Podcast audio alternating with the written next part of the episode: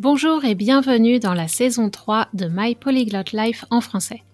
Un podcast pour les personnes qui ont appris ou qui apprennent le français à un niveau intermédiaire et avancé et veulent se perfectionner. Tu es curieux ou curieuse, tu aimes explorer différents sujets liés aux grandes questions de société, notamment les perspectives féministes et décoloniales.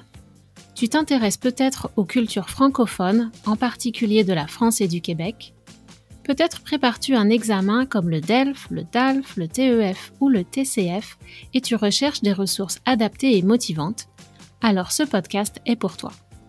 Je suis Cathy Intro, coach de français certifié Neurolanguage, et dans ce podcast, j'aimerais te permettre d'améliorer ta compréhension orale et ton vocabulaire et partager mon expertise de l'apprentissage efficace des langues étrangères.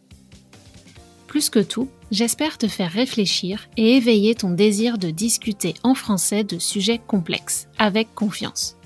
Si tu aimes ce podcast et veux le soutenir, laisse une note et un commentaire sur Apple Podcast et parle-en à tous tes amis et à tes profs. Retrouve la transcription de cet épisode et toutes les archives sur mon site français.mypolyglotlife.com. Bonne écoute!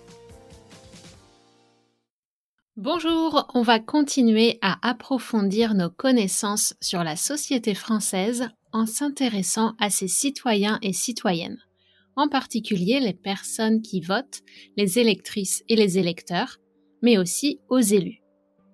Dans beaucoup de pays, on classe en général les partis politiques sur un spectre du plus au moins conservateur ou libéral mais on ne réalise pas toujours que la définition de conservateur et libéral dépend de chaque pays.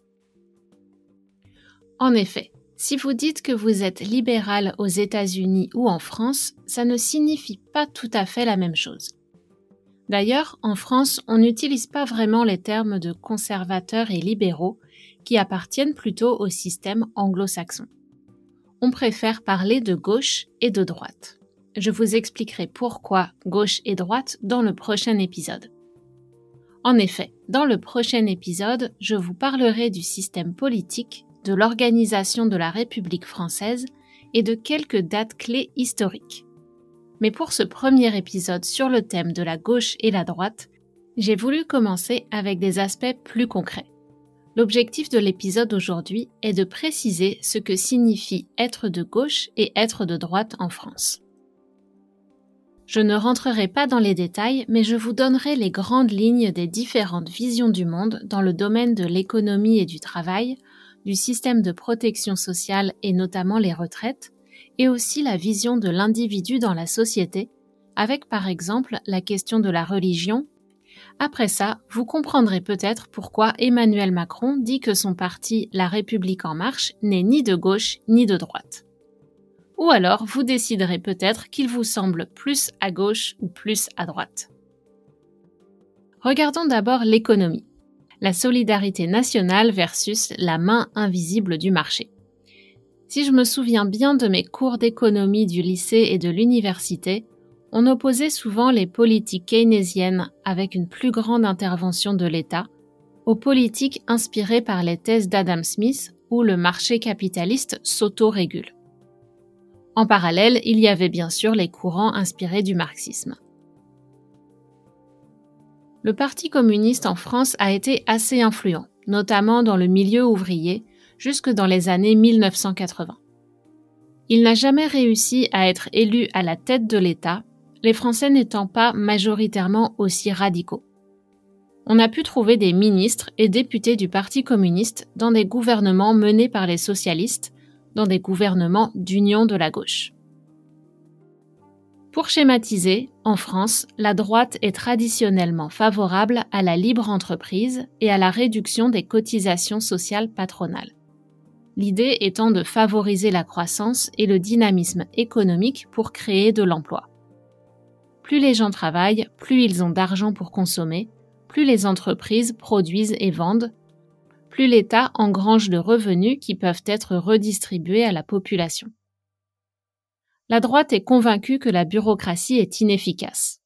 Et j'avoue qu'ils n'ont pas forcément tort. Et que les entreprises privées sont une meilleure option pour créer plus de profits pour le pays. pour alléger les coûts de gestion de l'État, la droite s'efforce donc de limiter le nombre de fonctionnaires, par exemple en privatisant certains services. Récemment, on peut citer une partie des réseaux de trains, d'électricité et de gaz et les autoroutes.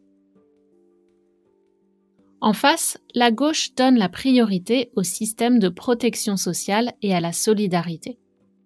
L'idée est aussi de soutenir la consommation, mais en garantissant un niveau de vie minimum pour toute la population. Pour éviter de creuser les inégalités, on demande à ceux qui gagnent le plus de contribuer plus. Ça implique donc des impôts plus élevés pour les riches et pour les entreprises. Dans les budgets de gauche, les revenus gagnés pendant les périodes de forte croissance sont réinvestis dans le financement de services supplémentaires ou d'amélioration. Les opposants reprochent à la gauche de ne pas économiser en prévision des périodes plus difficiles et de freiner les investissements des entreprises qui ne veulent pas voir les profits supplémentaires partir en taxes. Maintenant, au sujet du système de protection sociale et notamment les retraites, on va voir quelques points clés. Par exemple, la question du revenu universel et de l'impôt sur la fortune, l'ISF.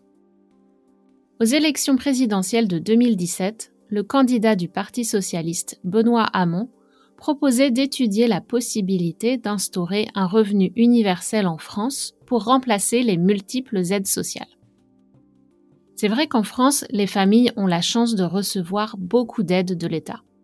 Allocation logement, tous les étudiants sont reconnaissants pour le système qu'on appelle APL, Association pour le logement.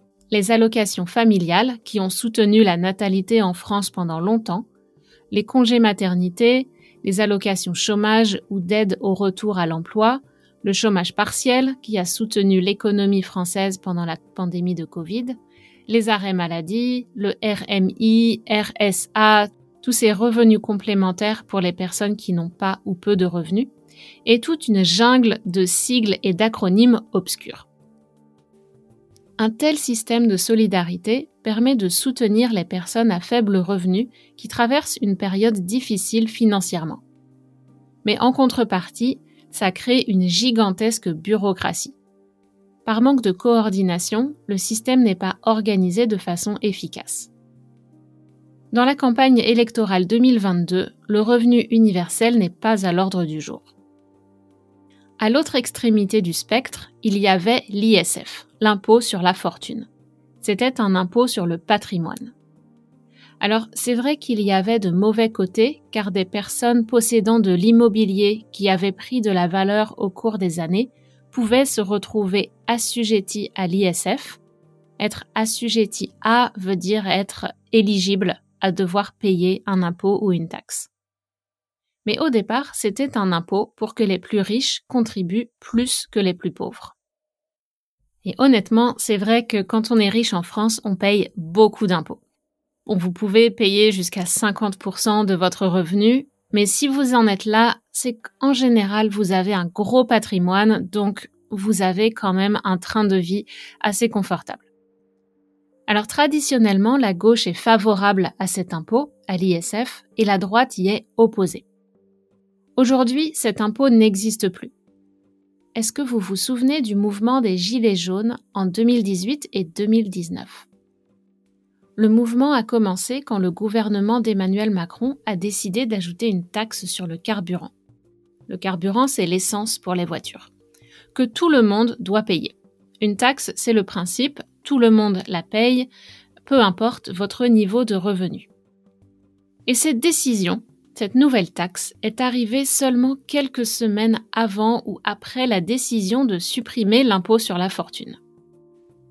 Donc ajouter une taxe pour tout le monde utilisant un véhicule, ce qui est absolument nécessaire pour aller travailler si vous n'habitez pas dans une grande ville, et dans le même temps supprimer un impôt pour les riches, c'était franchement un mauvais timing.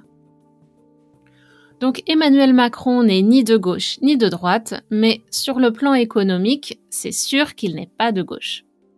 Si on regarde toutes les mesures qu'il a prises, on pourrait même le classer plutôt à droite.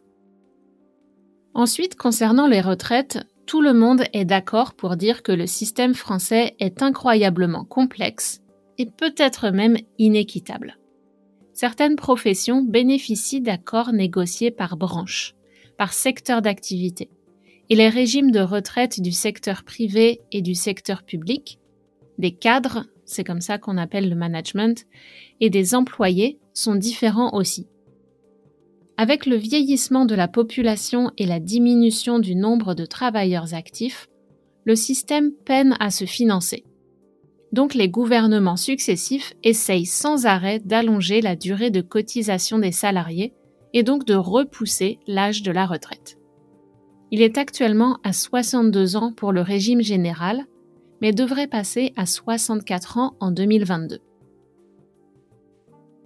En 1981, François Mitterrand, un président socialiste, avait fixé l'âge de la retraite à 60 ans.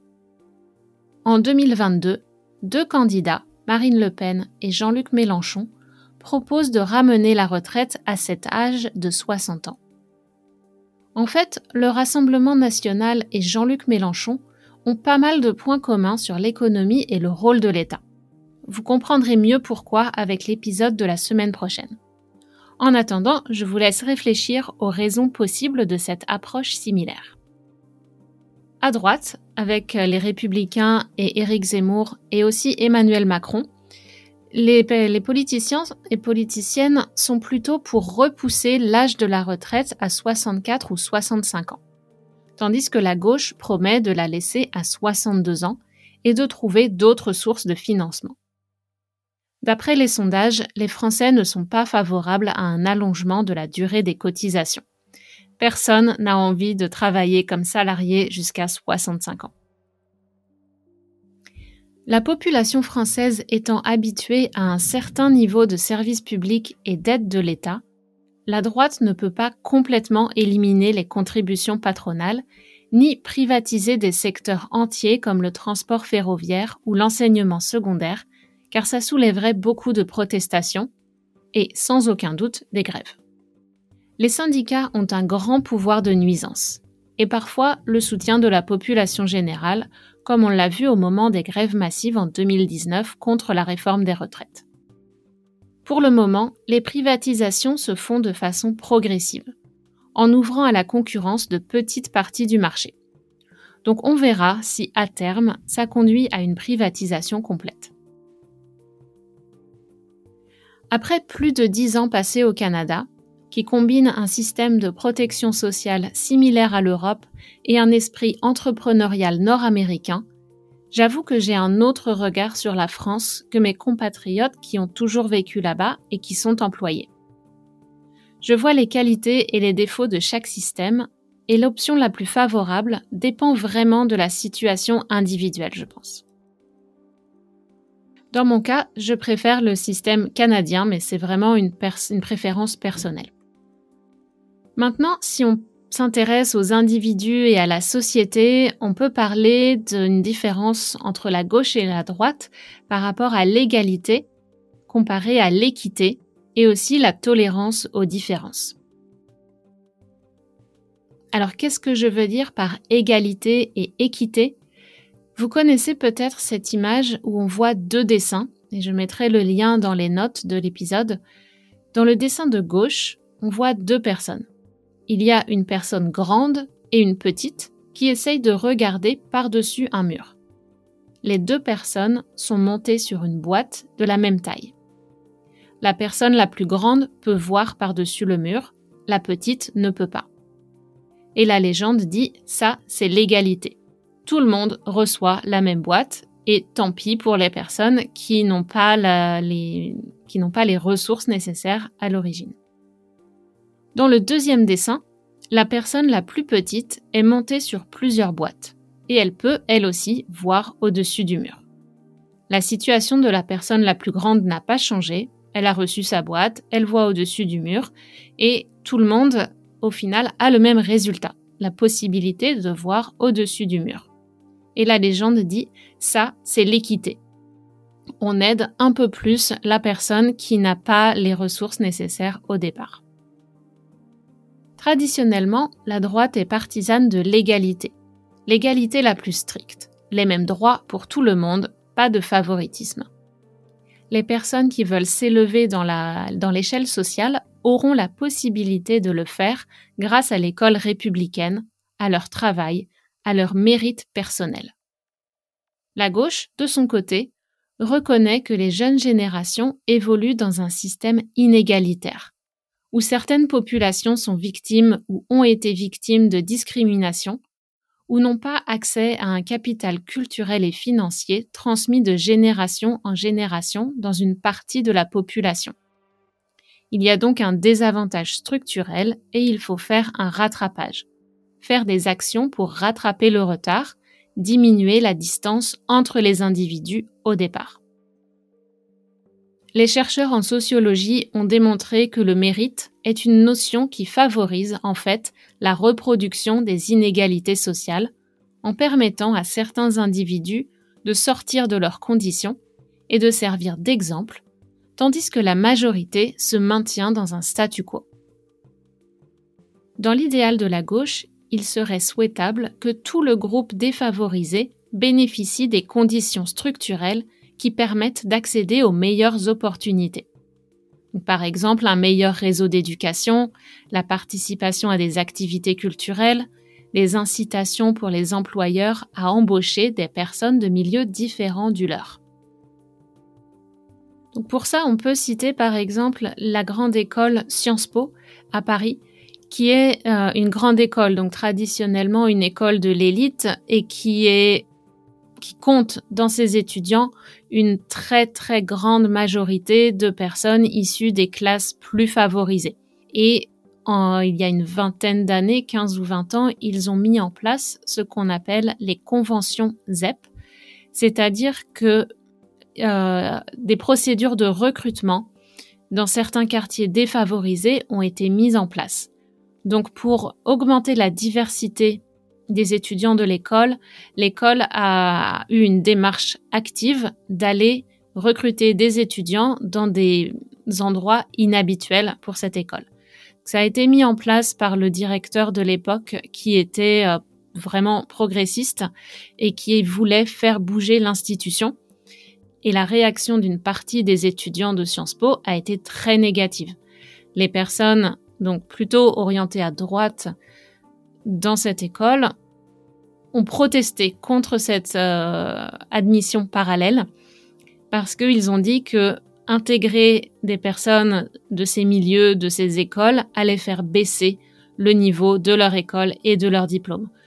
Donc pour, pour le directeur, la diversité était une source de richesse, d'augmenter les points de vue et les perspectives des étudiants de l'école, mais pour les personnes plutôt conservatrices dans cette école, c'était une menace sur la qualité euh, du diplôme et le, le prestige du diplôme en fait. Donc je vais m'arrêter là sur le mérite, mais honnêtement, on pourrait y consacrer un épisode entier, tellement il y a de choses à dire sur ce sujet qui me passionne.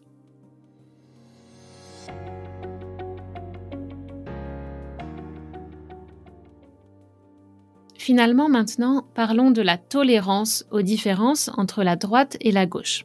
On a vu un premier exemple avec euh, ces conventions ZEP de Sciences Po, avec certains étudiants qui étaient totalement opposés euh, ou qui ne voyaient pas la richesse dans les différences. Donc pour schématiser, je dirais que la droite aime les profils standardisés, l'unité nationale, l'uniformisation. C'était un des principes de la Révolution française pour créer la République française et s'efforcer qu'elle perdure, qu'elle continue, on a voulu supprimer les querelles de clochers. Les querelles de clochers, c'est euh, comme ça qu'on surnomme les, les, oppositions entre les villes ou les quartiers ou les, euh, régions différentes qui, euh, qui ont des petits conflits. Et donc on a voulu supprimer les particularismes régionaux et créer de façon un peu artificielle un peuple unifié. Et ça a commencé par la langue. Le français a été imposé partout et les langues régionales ont progressivement été éliminées. Pendant longtemps, la norme française a été une personne blanche, hétérosexuelle et mariée à l'âge adulte. Et dans le cas des femmes, je pourrais rajouter soumise. Avec l'évolution de la société, on a progressivement accepté que des personnes de couleur soient considérées comme des citoyens à part entière, selon le droit, mais pas nécessairement dans les mentalités comme on le voit encore aujourd'hui. Et puis, les femmes ont obtenu plus d'indépendance. Et je reviendrai sur les femmes dans la société française dans un prochain épisode euh, le, mois prochain. Mais on reste quand même en France sur un modèle très patriarcal, très vertical, où toute déviance est présentée comme une menace pour la nation. Et c'est pour cette raison que je considère que la France est culturellement de droite. Nous sommes une société conservatrice et normative, loin du modèle multiculturel nord-américain. Je dirais que la droite est individualiste dans la mesure où l'individu correspond au modèle, et que la gauche est plus tolérante aux différences et considère que l'individu peut exprimer sa singularité à l'intérieur d'un cadre social. Dans l'idéal, un contrat social est établi entre des individus dont la singularité est acceptée, mais qui ont, en échange, des devoirs pour contribuer à faire une société en paix et harmonieuse. L'acceptation des différences et la multiculturalité, ça nous amène assez naturellement à la laïcité, à la question de la religion et de la, neutralité de l'État. Traditionnellement, la gauche a été longtemps la plus à cheval sur le sujet de la laïcité, en particulier pour lutter contre l'influence de l'Église catholique et pour séparer le budget de l'État et l'éducation de la religion. Mais depuis une vingtaine ou une trentaine d'années, en même temps que la religion musulmane a gagné du terrain en France, la droite s'est érigée en chantre de la laïcité. Quelques mots compliqués dans cette expression qui est très formelle, mais que vous pouvez entendre ou lire dans les journaux. S'ériger en chantre de quelque chose, c'est se présenter comme le défenseur d'une idée. Ériger est presque synonyme de construire mais avec une idée de grandeur. Par exemple, ériger une statue en l'honneur de quelqu'un ou ériger un mur entre les États-Unis et le Mexique. Chantre partage l'origine du mot chanteur. C'est en quelque sorte le maître chanteur, le leader de la chorale, dans un français daté, ancien. Donc ça veut dire que, de nos jours, les partis de droite sont partisans de la laïcité la plus totale, même si ça implique souvent une certaine intolérance. On fait souvent deux poids deux mesures entre la tradition catholique de la France, qui est mise en valeur, et l'islam, qui connaît de la discrimination dirigée contre les musulmans, et plus particulièrement contre les femmes musulmanes. Dans cet épisode, j'ai séparé les valeurs de gauche et de droite de façon assez grossière, peut-être caricaturale. Et pour rétablir un peu l'équilibre, la semaine prochaine, je vous montrerai que certaines avancées sociales sont venues de la droite, de façon peut-être un peu surprenante. Pour conclure, je vais citer une phrase que j'ai lue dans un article du Monde intitulé La droite et la gauche expliquées à ma fille. La droite pense que pour que la société aille mieux, il faut que les individus aillent mieux. La gauche pense à l'inverse que pour que les individus aillent mieux, il faut que la société aille mieux. Bon, sachant que le journal Le Monde est plutôt à gauche, je ne sais pas si l'article était biaisé ou pas, mais en tout cas, cette phrase est un bon résumé. Et j'y ajouterai, comme je l'ai dit plus tôt, le fait que la droite veut que les individus aillent mieux en priorité, sous réserve que ces individus correspondent au modèle normatif de la culture française. Ça va peut-être vous surprendre, mais je ne viens pas d'une famille de gauche.